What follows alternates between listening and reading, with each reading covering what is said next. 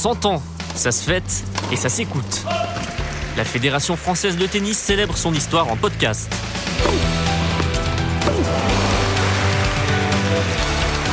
Épisode 5, Philippe Chatrier, l'homme tennis. On l'associe au cours central, l'âme de Roland Garros. Avant d'inscrire son nom au cœur du tennis français, Philippe Chatrier fut un des dirigeants les plus marquants de l'histoire du sport. 20 ans après sa mort, son immense héritage accompagne toujours le tennis français. Clin d'œil du destin, Philippe Chatrier naît en 1928, la même année que le cours qui portera son nom. Bercé par les exploits des mousquetaires, il a tout le loisir de développer sa passion naissante pour le tennis. Il vient d'une famille où on aimait le tennis, on aimait le sport en général. Son père était totalement euh, fou de tennis, abonné à tous les journaux possibles, imaginables. Sa belle-fille Marie-France Chatrier est la co-auteure du livre Philippe Chatrier, Le cours d'une vie. À l'âge de 4 ans, euh, chez une tante qui avait la raquette de son mari défunt, elle en fait cadeau à Philippe et avec une balle Dunlop blanche à l'époque, euh, il commence à taper sur le mur. Et il s'est plus arrêté, hein.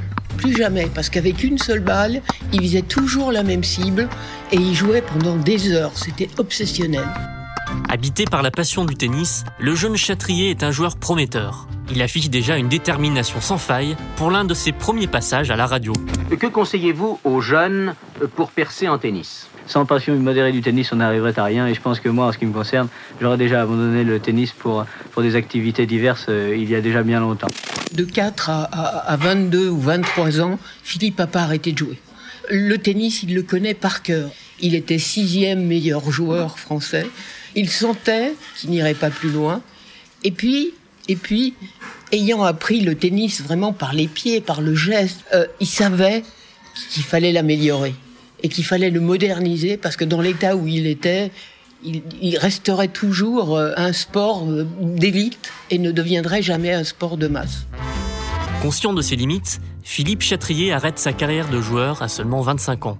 Loin de renoncer à sa passion, il veut l'exercer autrement.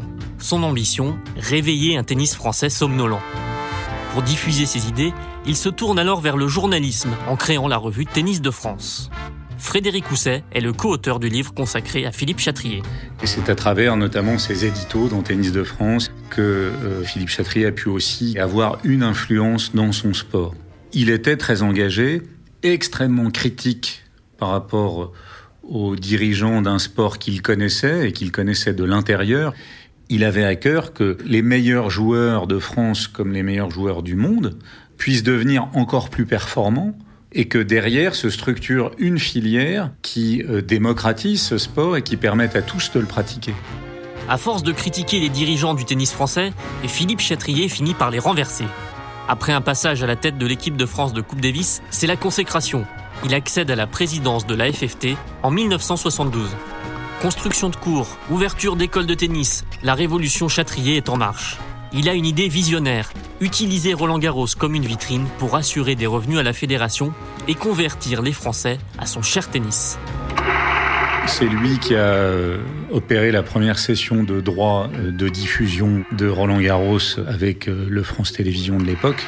On pouvait regarder du tennis de son canapé et ça c'était tout à fait visionnaire et révolutionnaire. Et c'est ce qui a conduit véritablement à la, à la construction de la notoriété du tennis, de son vaisseau amiral français euh, Roland Garros, et c'est ce qui a contribué à ce qu'il soit euh, démocratisé.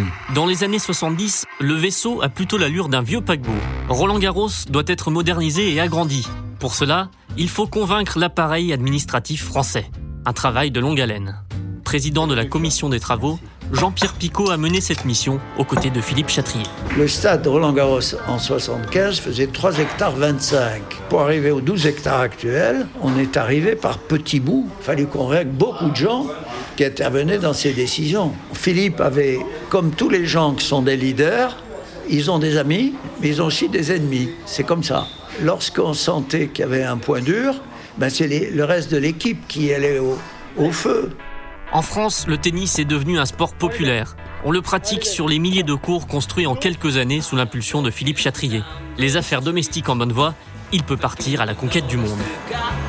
Il est élu président de la Fédération internationale de tennis en 1977, une nouvelle consécration. Ça a été magnifique. que des Français arrivent à prendre des fédérations internationales, c'est un, challenge, c'est un, un exploit. hein. Je pense quand il a été élu la première fois président de la Fédération nationale, il y a dû y avoir des British qui ont, qui ont dû chouiner, comme on dit. Philippe Chatrier, l'anglophile, est vite adoubé par le tennis mondial. Dans sa dimension internationale, il y a une, quelque chose qui est important, euh, c'est qu'il y a eu une élection euh, à la Fédération internationale qui a été à l'unanimité, avec euh, acclamation après. Ça a été une étape majeure qui l'a conforté parce que, au plan international, par la suite, c'est lui qui a fait revenir le tennis dans le giron olympique et ça lui a conféré euh, une position très très forte dans le sport en général et dans le tennis euh, en particulier. En France comme à l'international, Philippe Chatrier est devenu un leader incontesté et toujours aussi passionné. Son surnom, l'homme tennis. Philippe pensait tennis jour et nuit, 24 heures sur 24. Il avait tellement de responsabilités. À un moment donné, il s'est retrouvé quand même président de la Fédération française, président de la Fédération internationale et président du conseil professionnel qui était à New York. Donc sa vie se passait entre Paris, Londres et New York. Je ne sais pas si on peut parler d'une méthode Chatrier. En tout cas, on peut parler d'une détermination euh, absolument inarrêtable, avec une légitimité très forte, qui est toujours celle de ceux qui sont dans la vocation, et une capacité à déléguer, à s'entourer, à faire confiance, à la fois à des gens de son sport, comme euh, Christian Duxin, qui a été pendant toute sa vie un des plus proches collaborateurs de, Philippe Chatrier, euh, mais aussi au-delà. Si le dirigeant n'hésite pas à s'exposer, l'homme, lui, tient à conserver son jardin secret. C'était pas quelqu'un qui était, qui était, comment on dirait, convivial. Gilles Jourdan est l'actuel responsable de la modernisation de Roland Garros. Il a débuté sa carrière avec Philippe Chatrier. Le privé, c'était le privé, le public, c'était le public. Voilà. Donc, euh, c'est pas pour ça qu'il était désagréable. Mais euh, voilà, on lui tapait pas dans le dos, hein, monsieur Chatrier, hein, pour être clair. Si on était dans l'intimité d'un dîner ou autre euh, relax, il adorait les histoires drôles. Ça, moi, je, à l'époque, je racontais beaucoup d'histoires. Il aimait beaucoup ça. Je ne dis pas qu'il était un hédoniste, mais il aimait bien les copains, les borpas, il, aimait la vie. Et puis c'est une personnalité à part. Je pense qu'il a eu une jeunesse avec beaucoup d'amis, beaucoup d'amitié, euh, passionné de rugby, de bon vin, de mille choses. Et puis à 50 ans, c'est quelqu'un qui est entré dans un costume de dirigeant. J'allais dire beaucoup plus corporate, beaucoup plus institutionnel. Ne buvant plus une goutte de vin, euh, dans un- une épure beaucoup plus austère, avec un statut euh, et une image solide et totalement euh, dévoué et dédié à- à son sport. Seule la Coupe Davis, la compétition de son enfance, pouvait fendre cette carapace. En 1991, il assiste au triomphe de la bande de Yannick Noah, dans une ambiance déchaînée. Certains témoins disent qu'ils lui ont vu les larmes aux yeux, ce qui n'était pas un comportement euh, traditionnel pour euh, Philippe, euh, d'avoir les larmes aux yeux et de montrer son émotion. Mais là, implicitement, il avait remis à l'équipe de Noah la clé, finalement, de son rêve. Il, les avait transformés en mousquetaires et ils ont gagné. Et ça a été un aboutissement pour lui, hein, sincèrement. D'ailleurs, après, il a vraiment... sa maladie a vraiment pris le dessus. Le monde du tennis l'ignore encore, mais Philippe Chatrier souffre de la maladie d'Alzheimer. Personne n'en parle, il y a une omerta autour de lui pour ne pas dire ce qui se passe. Pourquoi? Parce que Philippe incarne le tennis mondial. Si Philippe ne va plus bien, le tennis mondial chancelle. Et les journalistes, curieusement, jouent le jeu, ne disent rien, jusqu'à à peu près 92-93. Après 20 ans à la tête de la FFT et 14 à celle de l'ITF, Philippe Chatrier quitte ses fonctions en 1993. Il disparaît 7 ans plus tard, à l'âge de 72 ans. Un an après sa mort, le cours central de Roland Garros est rebaptisé en son hommage. Depuis, le cours Philippe Chatrier s'est réinventé, sans tourner le dos à son glorieux passé. La terre battue sur laquelle on joue, euh, c'est la même, c'est exactement le même endroit sur laquelle euh, Monsieur Lacoste et consorts ont transpiré. Et c'est important parce que ça, c'est l'histoire. Symbole du nouveau Roland Garros, le toit du cours Philippe Chatrier a été inauguré en 2020 sous l'œil attentif de Gilles Jourdan. Il est composé de 11 ailes qui pèsent à peu près euh, qui pèsent 350 tonnes chacune. Puis après, c'est une prouesse technique. quoi. Il faut, faut que les 11 ailes marchent en même temps. Il y a deux moteurs pareils, il faut synchroniser tout ça. euh, Ça se ferme en 15 minutes, euh, ça fait pas de bruit. euh. Ça marche pas mal. Hein, cette année, on a pu tester. Hein. Avec les dates d'octobre, c'est plutôt pas mal pour tester. Euh, l'histoire centrale, ce dernier central, c'est le béton en bas. Hein. On garde l'histoire avec le béton, et puis plus on s'élève, on passe au métal.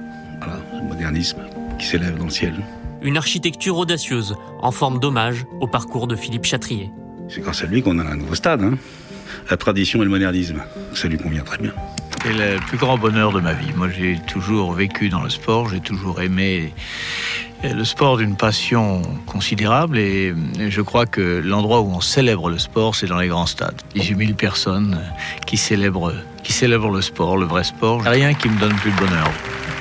Merci à Jean-Pierre Picot, Gilles Jourdan, ainsi qu'à Marie-France Chatrier et Frédéric Housset, les auteurs de Philippe Chatrier Le cours d'une vie aux éditions du Palio. Les droits d'auteur de ce livre sont reversés à la Fondation Philippe Chatrier qui lutte contre la maladie d'Alzheimer. Chaque mois, retrouvez un nouvel épisode sur le site fft.fr. Un podcast réalisé par Christophe Perron.